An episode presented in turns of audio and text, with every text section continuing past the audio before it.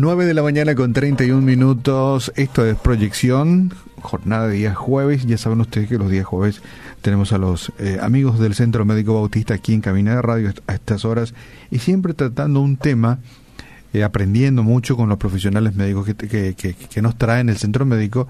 Y hoy lo tenemos al doctor Walter Cáceres, que es oncólogo es del staff médico del Centro Médico Bautista. Bueno, pero vamos a empezar por las damas. Las saludamos a Paz. ¿Qué tal, Paz? ¿Cómo estás? Muy buenos días. ¿Qué tal, Arnaldo? Buenos días. Buenos días a toda la audiencia que nos escucha una vez más. Muchas gracias por este tiempo en tu programa. Eh, gracias por estar aquí. Doctor, ¿qué tal? ¿Cómo le va? Muy buenos días. Muy buenos días. Muchas gracias por la invitación y un saludo cordial a todos los que escuchan, a toda la audiencia. Este martes estuvo, no se puede decir celebrar, recordamos que no, tal vez es el Día Mundial de la lucha contra el cáncer, ¿verdad? Bueno, acá que tenemos una pausa, pero tenemos otro equipo de, de, emergencia. No hay problema, doctor. Y este martes se celebró, o, sea, no, se, se, se, recordó, ¿verdad? El Día Mundial de Lucha contra el Cáncer, ¿no es cierto? Así mismo, esa es una fecha establecida por la Organización Mundial de la Salud, de tal modo a poder concienciar sobre lo que significa el cáncer y esta enfermedad que en todos los países y sobre todo en el nuestro eh, país emergente, digamos, eh, va en aumento cada día y cada año. Y lo que representa en, para la salud de nuestro país y de las personas. Eh, hablamos fuera de micrófono ¿no? que estos eh, tal vez apartar un día en el calendario y enfatizar sobre en este caso sobre una enfermedad X es muy importante porque le comentaba yo que en muchos en los diarios en los canales de televisión y en otras estaciones de radio también escuchamos a muchos profesionales hablando sobre estos temas. Y yo creo que debe ser esto la finalidad no es cierto concienciar a la gente acerca de este mal que nos aqueja y buscar soluciones Asimismo, eh, para recordarnos más podemos decir que el cáncer en nuestro país es la segunda causa de muerte después de las enfermedades cardiovasculares. Y es una enfermedad que requiere un tratamiento prolongado y en el cual también entran en juego varias disciplinas, es decir, es multidisciplinario. Al ser una enfermedad compleja, requiere de gastos muy elevados y que muchas veces no somos conscientes de eso y una vez hecho el diagnóstico de la enfermedad, el tratamiento no siempre es muy sencillo. Como decimos en medicina, más vale prevenir que curar. Es decir, la prevención siempre está en primer lugar ante una situación como es el cáncer. Uh -huh. Doctor, ¿el cáncer existió siempre o es un mal, digamos, siglo XIX, XX, XXI, o desde que el mundo es mundo se cree que existe esta afección? No, el cáncer siempre existió, desde que el mundo es el mundo y desde el que el hombre empezó sobre la tierra, el cáncer existió y existe y seguirá existiendo porque es está en relación a las células del cuerpo humano uh -huh. y esos cambios que se producen dentro del genoma o del gen humano eh, es un cambio genético. Entonces el cáncer siempre ha existido y va a seguir existiendo. Uh bueno esa es una pregunta que todo el mundo se hace verdad eh, será que hoy día hay más más plástico más este alimento con conservantes esas cosas que ya hay eh, que hay abundan en este tiempo verdad que muchos creen que son lo que se encadenan todo esto, ¿verdad? Pero como usted dice, entonces esto ha existido siempre, ¿verdad? Ha existido siempre y va a seguir existiendo. Es algo con el que el hombre tiene que convivir eh, probablemente. Además, lo importante es que podamos prevenir, no en la etapa en la cual se diagnostica y en nuestro país muchas veces esta enfermedad se diagnostica en una etapa avanzada cuando lo que se le ofrece a veces al paciente es poco o ya solamente con medidas paliativas. Lo importante es tomar conciencia de que esta es una enfermedad que puede ser prevenida, se pueden tomar medidas para prevenir la enfermedad. Es más, en este momento existen algunas vacunas para algunos tipos de cáncer que pueden ser utilizados y evitar así este tipo de enfermedad. Sí. Doctor, ¿en nuestro país existe así algún este, a una institución que, que se dedica a la investigación o simplemente si digamos en los Estados Unidos un, eh, unos médicos dicen esta es la vacuna que tenemos que usar y nosotros directamente ya usamos no más como dice, como dice la gente o, alguien pasa por un filtro será verdad será mentira será eficaz o no eficaz hay en nuestro país o nosotros simplemente lo que ellos nos dan usamos. Sí en realidad que nosotros utilizamos los procedimientos aprendidos en otros lugares y lo aplicamos. Eh, en cuanto a investigación, centro de investigación con respecto al cáncer, eh, es muy poco, casi nada lo que tenemos en el país. El tipo de investigación es más bien de tipo bibliográfico o retrospectivo, como decimos, con respecto a los pacientes que han tenido cáncer, por qué han tenido, pero no una investigación así de tipo molecular, científica, mucho más eh, avanzado.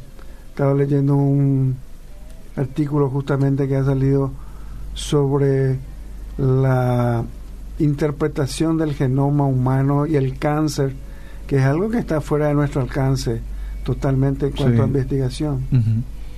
Entonces, eh, yo creo que para que eh, podamos eh, llegar a, la audiencia y que sea eficaz nuestra charla de hoy, tenemos que enfatizar entonces lo que usted decía, ¿verdad? Si el cáncer existió siempre, existe y existirá, entonces, bueno, ¿cuál es la clave? Y yo creo hasta lo que es más barato, ¿verdad? Tal vez ahí si hablamos ya tema bolsillo, la gente pueda entender mejor que es más barato prevenir que curarlo. Es más, para la salud pública también es más barato porque, como usted decía, los medicamentos son muy caros de difícil acceso para la gente. Entonces eh, deberíamos entonces de, bajar un cambio y concientizar a la gente, decirle mejor prevenir cura sale más barato y es menos eh, menos sacrificado. Así mismo, la prevención es mucho mejor. Hay un aforismo que dice un gramo de prevención equivale a un kilo de tratamiento. Es decir, prevenir es mucho más barato. Eh, lógicamente que requiere educación y sobre todo concienciación de la población para que pueda acudir y para que pueda tomar las medidas preventivas. Eh, un método muy sencillo y que hace, mucho se tiene se ha eh, incentivado es por ejemplo el eh, dejar de fumar o el uso del tabaco que para prevenir no solamente el cáncer de pulmón sino un montón de enfermedades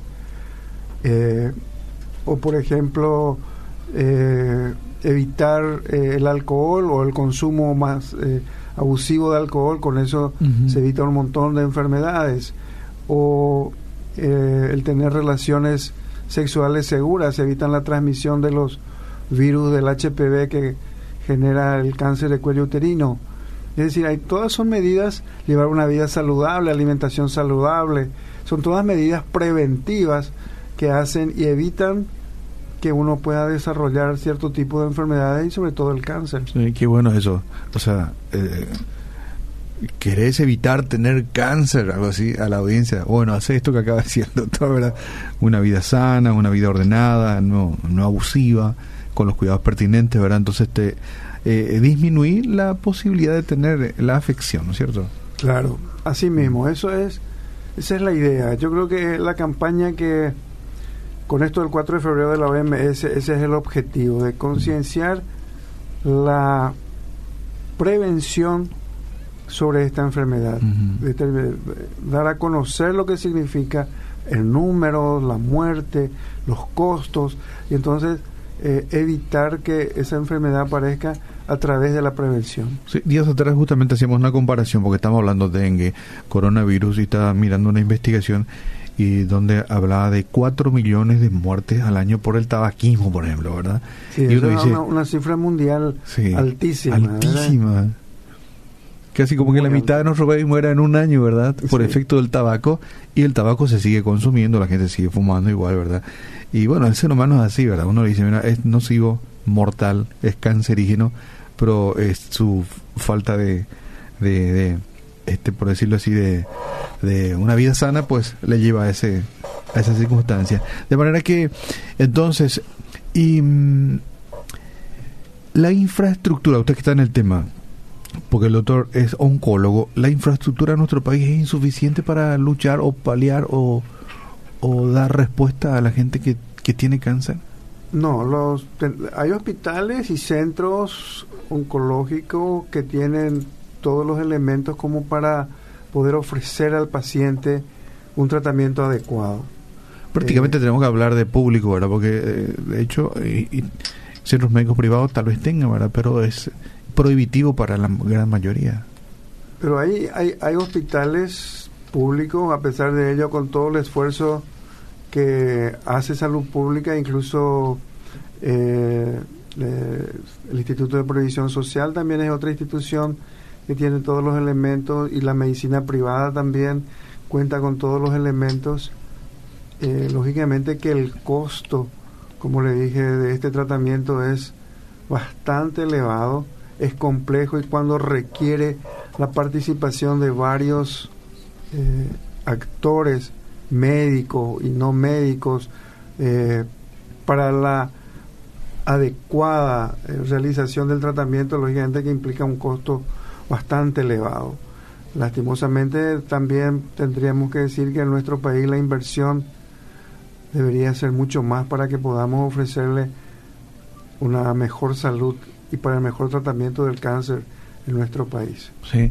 Eh, doctor, ¿qué, haría usted si le dice el ministro, bueno, usted, doctor, va a ser el encargado de eh, esta, enfermedad catastrófica que es cáncer y haga lo que usted tenga que hacer para que podamos dar a la ciudadanía a todos este, estos enfermos este, un mejor estilo de vida. ¿Qué, qué haría?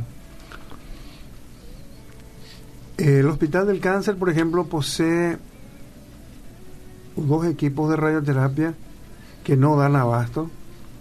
Que dicen que son carísimos. Es, son, es un tratamiento muy caro, muy importante y muy útil que se debería tener por lo menos un equipo nuevo, uno más. Debería tenerse, por ejemplo, un acelerador lineal. Debería tener lo que se llama un PET, un scan, eh, que son equipamientos bastante caros. Es decir, toda esa inversión que se debería hacer tiene que tener en el hospital. Además, la provisión permanente de drogas oncológicas, cuyo costo también es bastante elevado. Es cierto que tenemos o hay en el país drogas oncológicas eh, y la provisión es bastante importante, pero tampoco contamos con las drogas de la última generación, como se dice, porque el costo, hay drogas, medicamentos que cuestan 2 o 3 millones de guaraníes y el paciente tiene que utilizarlo eh, cada 15 o una vez al mes. Es muy difícil que el bolsillo de una persona pueda eh, sostener un tratamiento de ese tipo. Por eso uno está viendo por las redes sociales y por los medios de comunicación hacer polladas, hacer, o se pide colaboración, o se pide esto, o se pide lo otro. Mm. Cuanto que si se invierte en salud, uno tendría que tener asegurada la salud, pero 100%, ya sean, eh, sobre todo en los centros públicos. Sí. Creo que las personas que están pagando sus impuestos y que están abonando esos aranceles deberían tener asegurado por lo menos la salud. O sea, dos cosas entonces, más equipamientos y las drogas necesarias para, Así mismo. para el tratamiento de las personas. Bueno, hacemos una breve pausa aquí y hablamos con, con Paz para que nos comenten este el departamento marketing del Centro Médico Bautista que tiene para decir a nuestra audiencia. Bien, hoy queremos recordarle el servicio CMB en tu casa Asimismo, nos vamos hasta tu casa, buscamos la comodidad y la seguridad del paciente, queremos cuidar de su salud, la de sus seres queridos y por eso vamos hasta donde ellos están con nuestros médicos de familia. La atención disponible de este servicio es de lunes a viernes de 7 a 6 y media y nos pueden contactar al 021-688-9000 o 021-688-9900. Bueno, muchas gracias. Doctor, eh, ¿cáncer puede afectar cualquier órgano, cualquier tejido? Le puede salir en el dedo gordo, en la uña engarnada, en el... este No, no respeta eh, órgano o, lugar del cuerpo, ¿no? No, cualquier lugar donde haya una célula y donde haya un gen, si ese gen sufre una transformación, se puede transformar en cáncer. Es decir, que no le debe, eh, no debe extrañarle a alguien que, bueno, no sé, acá en el músculo de mi pantorrilla apareció una, célula. No, este... no, hay, no hay, esos son lugares, ah, son lo que se llaman los, los sarcomas, digamos, tumores que aparecen en los músculos o en los tendones o en las fascias musculares, pueden aparecer sin problema, o en el hueso, los tumores óseos, en el cerebro aparecen los tumores eh, del sistema nervioso central. Además que un cáncer, le pongo un ejemplo, el cáncer de mama puede producir metástasis, eh, es decir, puede ir a crecer en otro lugar del cuerpo diferente al sitio donde se originó. Puede ir a crecer en el pulmón, en el hígado, en el hueso, en el cerebro, en, en otros lugares diferentes. Es decir, esa es la capacidad también que tiene la célula cancerosa cuando entra dentro del torrente sanguíneo o dentro del sistema linfático va y habita otros lugares y empieza a desarrollarse como cáncer. Sí. Eh, es decir, que eh, es como que una célula eh, viaja, va y se inserta en un lugar y ahí empieza a crecer de forma desmedida. así mismo. Sí. Y las drogas que hoy se utilizan tratan de alguna forma de impedir que se desarrollen esas células. Sí, muchas de las drogas hacen y evitan que esas células justamente eh, hagan las metástasis o una vez que aparecieron las metástasis, eh, se trata de que esa metástasis disminuya, desaparezca o incluso eh, no, tengan más, ¿verdad? Es decir, hay, hay, drogas que sí que actúan de esa forma. Hay, ¿Puede haber una droga que así como que elimine todas las, las células cancerígenas? ¿Existe o no existe eso? No existe algo así tan milagroso, ¿verdad? Eh, ojalá en, un futuro cercano podamos tener algo así como tomar un medicamento así como que baja la fiebre y que desaparece la fiebre. No existe eso en cáncer. No existe. No. Qué pena. Hubiese querido que me diga que sí, sí, hay alguno. Por lo menos. Bueno, pueden, de repente, si tienen una pregunta este, para el doctor, para el profesional oncólogo, bueno, nos hacen llegar a través de nuestro número de contacto. De repente, alguna duda, este, algo que quieran saber con relación al tema, nos escriben a otro número eh, de contacto. Entonces, audiencia, prevenir sale mucho más barato que curar. Entonces tenemos que hacernos amigos de nuestros médicos, doctor. ¿eh? tenemos que querer verle.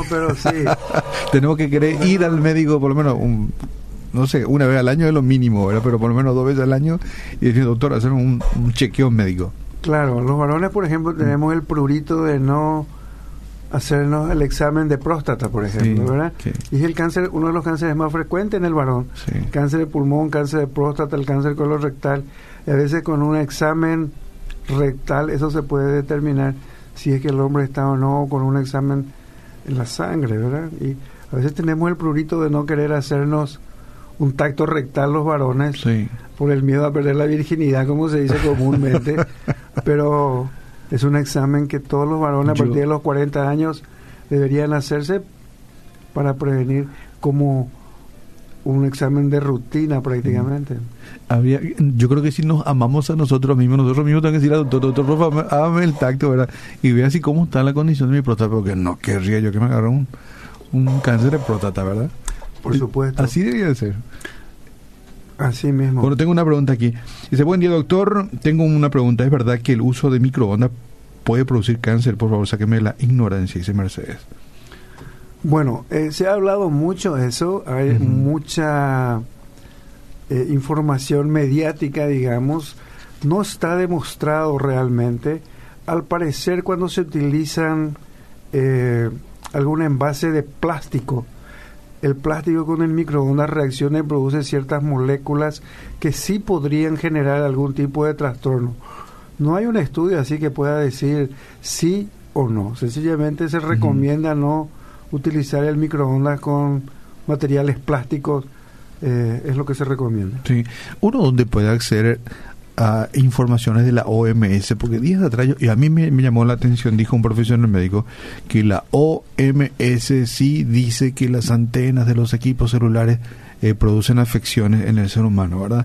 Y como dijo OMS, dije yo, bueno, ¿cómo se podría hacer para ingresar a la página de la OMS y averiguar si es verdad que es una investigación hecha por la Organización Mundial de la Salud, donde nos digan, miren, estas antenas de celulares pueden producir algún tipo de afección? Y habría que entrar en la página de la OMS y es eh, ahí debería estar la información, porque la OMS hace recomendaciones de acuerdo a la información que recibe de varios centros de investigación y centros de investigación muy serios. La OMS no va a hacer una recomendación si no tiene la seguridad de la información. Sí. Eh, Está también esos que viven debajo de esos cables de alta tensión, ¿vio? Esos cables de alta tensión que van cruzando nuestras ciudades y se, se prohíbe que uno pueda vivir debajo de esos cables, pero hay mucha gente que vive debajo de esos cables, ¿verdad? Hace un par de años, eh, incluso el país contrató a varios eh, expertos en ondas electromagnéticas, porque hubo un conflicto en un barrio en Asunción cuando se instalaron las primeras antenas o las antenas de telefonía y las antenas también de, eh, de los cables de alta tensión que pasaban por ciertas zonas. Eh, en realidad nunca se llegó a demostrar si esas la cercanía de la de vivir en una zona donde hay ondas electromagnéticas podrían producir cáncer eso no está demostrado.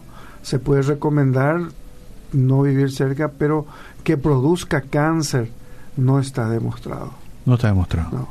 Buenos días, una consulta. Hace dos años terminé mi quimio por cáncer de colon y hace un año que estoy con hormigueos que no me dejan en las 24 horas del día y aún más por las noches al momento de acostarme.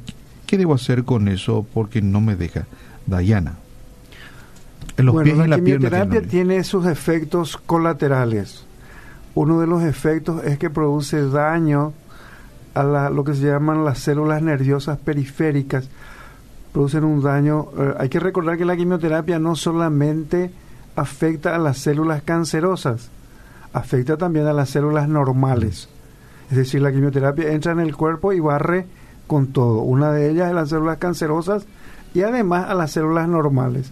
Y una de las secuelas que puede quedar es ese hormigueo sería bueno que se haga un examen, eh, digamos, con su médico tratante o con su quimioterapeuta para que le pueda explicar mejor eso y pueda encontrar un tratamiento adecuado. Pero la quimioterapia es un muy buen medicamento, es un buen tratamiento, es un tratamiento utilizado y reconocido mundialmente como adecuado para el tratamiento del cáncer y tiene secuelas. Lastimosamente tiene algunos efectos colaterales que no son deseables. Sí, esa era una pregunta que la gente común se hace, doctor. Acaba usted de decir que eh, la quimio afecta a las células sanas y a las enfermas también. Así mismo, así mismo. Un efecto muy común que solemos ver, por ejemplo, es la caída del pelo. Del pelo, sí. Porque las células, o sea, la quimioterapia afecta a las células que se reproducen rápidamente. Las células del cáncer tienen la capacidad de reproducirse y una de las células que más rápidamente se reproduce dentro del cuerpo humano es las células de la piel, las células del cuero cabelludo. Entonces también le afectan a ellas. Ah. Pero eso se recupera totalmente. Es totalmente 100% recuperable. Tengo una conocida que tuvo cáncer de mama y le han tratado eso, pero después de tres años le han detectado metástasis en el hígado y le han dicho que es el agresivo. ¿Tiene alguna posibilidad de tratar eso para seguir viviendo? Bueno, así como usted expresa, eso es lo que se llama una enfermedad en estadio 4. Eh, el tratamiento no es simple, es complejo. Hay que ver qué número de metástasis tiene en el hígado, dónde está localizado si es factible extirpar esas metástasis, habría que extirpar o de lo contrario hacer quimioterapia y radioterapia. Doctor, ¿cómo se halla, cómo se dan cuenta la metástasis? Si es así pequeñito y en el hígado, ¿hay forma de localizarlo? ¿Qué es? ¿Una sí, hay forma de localizar. Eh, se hace lo que se llama una tomografía, tomografía con contraste o se usa el PET scan o con una ecografía también hay veces se puede determinar pero la tomografía, la resonancia y el PET scan son los métodos que se utilizan para poder determinar el número de metástasis en el hígado, la localización y la factibilidad de poder extirpar eso. ¿Desde qué tamaño se puede ver? Generalmente cuando tiene un centímetro. Un centímetro. 10 milímetros. 10 milímetros, sí. Entonces en ese tamaño se ve. Ok. Y uno puede decir, hola doctor, eh, ¿me da una orden, un PET, PET, scan? ¿Se puede hacer eso o no? no? No es tan sencillo, ¿verdad? Porque tiene que tener sus indicaciones, hay que tener en cuenta el costo, la relación costo-beneficio. Si el beneficio va a ser eh, lo suficiente, entonces vale el gasto. ¿Cuánto cuesta un sale, Tiene su costo, tiene un costo elevado. Es un poquito saladito. Es más que el sueldo mínimo. Sí, por ahí cerca. por ahí cerca. Pero de repente uno, bueno, si yo quiero saber si dentro de mi cuerpo hay alguna célula cancerosa por ahí, ¿verdad? Y dame por favor una orden, ¿verdad? Por las dudas nomás y me hago. Eh, ¿Se puede hacer eso? ¿Cómo? O no sé. Que, que yo, vamos a poner, yo no tengo ninguna, este, ningún diagnóstico y quiero saber si en mi cuerpo hay alguna célula cancerígena. ¿Se puede hacer eso? Bueno, en primer lugar, el cáncer, como le dije, eh, hay algunos cánceres que son más frecuentes a cierta edad y si es varón, yo me centraría en una persona si fuma o no fuma, un examen de próstata, una, una, con un problema de pulmón. Es decir, uno tiene que dirigir el interrogatorio hacia un determinado tipo porque hay cánceres que son más frecuentes en el varón y otros que son más frecuentes en la mujer. Y que aparecen con más frecuencia a cierta edad. Entonces uno no puede eh, hacerte un estudio para todos los cánceres, eso es ilógico, es irracional. Y es un gasto innecesario también. Pero sí, no sé cuántos años tenés, tenés 40, 45 yo te haría un, un examen de próstata, pediría un análisis de sangre común, probablemente un estudio de colon, de lo que se llama sangre oculta, y que te haga un tacto rectal y con eso... Estamos cubiertos, digamos. Si, no fumas, sos deportista, haces una vida sana, no consumís alcohol en demasía, probablemente el riesgo de que puedas tener una enfermedad, un cáncer, sea menos. Eso ah, no significa que no puedas desarrollar. Ya, ya. O sea que entonces cuando una persona va, entonces ya si es mujer o hombre, se centra en ciertos, eh, lo que es más frecuente. Correcto, así mismo. Ajá. Excelente. Bueno, a ver, eh, tenemos otra pregunta. Aún tenemos un, bueno, para un par de preguntas ahí. Dice, buenas, doctor, suele aparecer bulto axilar, pero desaparece y aparece, ¿qué podría ser? Dice. Bueno, la axila es un mm. lugar que tiene varias estructuras anatómicas, es decir, tiene la piel, tiene la grasa que está por detrás, tiene ganglios, tiene vasos y tiene nervios. En cualquiera de esas estructuras anatómicas uno podría presentar un tumorcito. Habría que ver, señora o señor, examinar y determinar qué es lo que usted presenta para poder decir es tal cosa o así por, por, por, por radio nomás, me es muy difícil poder determinar qué tipo de tumor lo que o qué tipo de bulto. Eh, otra pregunta, ah, yo estaba mirando la prensa hoy que un niño, un niño, no sé si tragó o fue al estómago o fue a los pulmones, una pila, esas pilitas chiquititas, ¿verdad? Y que fue intervenido en, la criatura y lo sacaron. Y aparece esta, dice, hola, Dios les bendiga, interesantísimo programa, la pila que se usa para los juguetes de los niños, ¿es tan peligroso? ¿O peligroso es? Punto uno. ¿Y los insecticidas? Sí, los insecticidas sí está demostrado eh, que afectan las células del cuerpo, sobre todo las células de la médula ósea. Eh, hay un caso famoso que eh, quedó como un símbolo, un chico que fue alcanzado cuando se estaba rociando un campo en una zona, en un sojal, y que después hizo una leucemia y falleció. Es decir, los insecticidas sí son, eh, pueden predisponer a la aparición de ciertos tipos de cánceres, eh, como los, las leucemias, los linfomas, porque se depositan en la grasa, en el tejido adiposo, en la grasa del cuerpo, puede afectar a la médula ósea y producir enfermedades cancerosas. Doctor, cuando te referís a insecticidas, ¿sí? eso que se usan en los ojales o ese que usamos en casa así, para poner, pero lo, también puede ser. Bueno, eh, lo que se llaman los compuestos órganos fosforados eh, son los que los más peligrosos y los que se usan en los ojales tienen otros tipos de componentes luego que también por eso se recomienda usar equipos especiales a las personas que van a hacer la fumigación.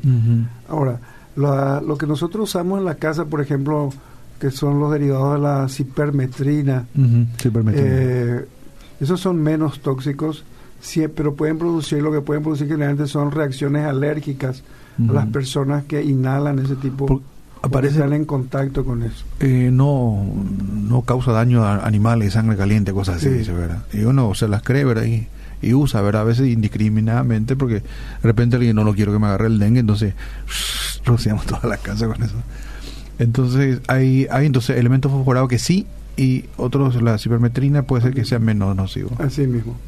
Perfecto. Estamos eh, conversando con el doctor Walter Cáceres, él es oncólogo del staff de médicos del Centro Médico Bautista. Y bueno, eh, doctor, le agradezco, muchas gracias por estos consejos. Y consejo final, una frase que se le queda a nuestra audiencia.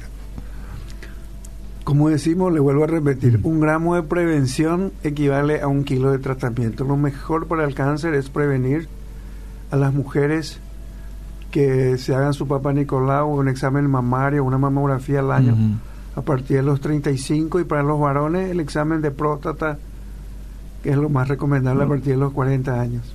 Excelente, eso lo estaba esperando que me digan. Justamente eso.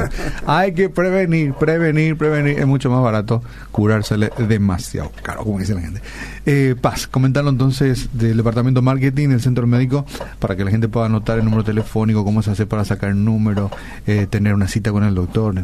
Ok, Nuestros números de teléfono son el 021-688-9000 y el 021-688-9900 para citas médicas. También les invitamos a visitar nuestras redes sociales. En Facebook estamos como Centro Médico Bautista, en Instagram como arroba Centro M Bautista y en la web www.cmm.org.py. No te vayas, doctor Walter, todavía. ¿Cuántos oncólogos hay en nuestro país? ¿Cuántos oncólogos hay? y y las expectativas. ¿Necesitamos más oncólogos? No, necesitamos más, por supuesto, y sobre todo en el interior y en las grandes ciudades, eh, Villarrica, Encarnación, Pedro Juan, Ciudad del Este, porque eh, esos son ya centros poblacionales que requieren ya especialistas de mm. estos tipos de, de ¿Y ¿Dónde uno se especializa en oncología? ¿Eso es, eh, es unipersonal se o forman, Se forman en, eh, voy a dar el nombre del Hospital del Cáncer, en el Hospital de Clínicas, en el Hospital de Provisión Social, el Hospital Militar. Eh, son los lugares que yo conozco que, que tienen y que están. El Hospital de Policía también. Eh, aparte de la medicina privada, la gran mayoría de los médicos que estamos, ya sea en el Centro Médico Bautista, también estamos en otros lugares donde se hace oncología, ¿verdad? Algunas, algunos, en, Ciudad del Este yo sé que hay, en Pedro Juan también, eh, en Villarrica también sé que hay eh, oncólogos, pero sería bueno que eh, tengamos más, en el país de tal modo que podamos detectar en forma precoz porque una cosa es la prevención y otra es la detección precoz del cáncer. Son dos etapas también. El cáncer, como decimos, se puede curar cuando uno toma en sus primeras etapas, en la cuando se está iniciando el cáncer, entonces uno si toma y si detecta, se puede curar, como cualquier otra enfermedad.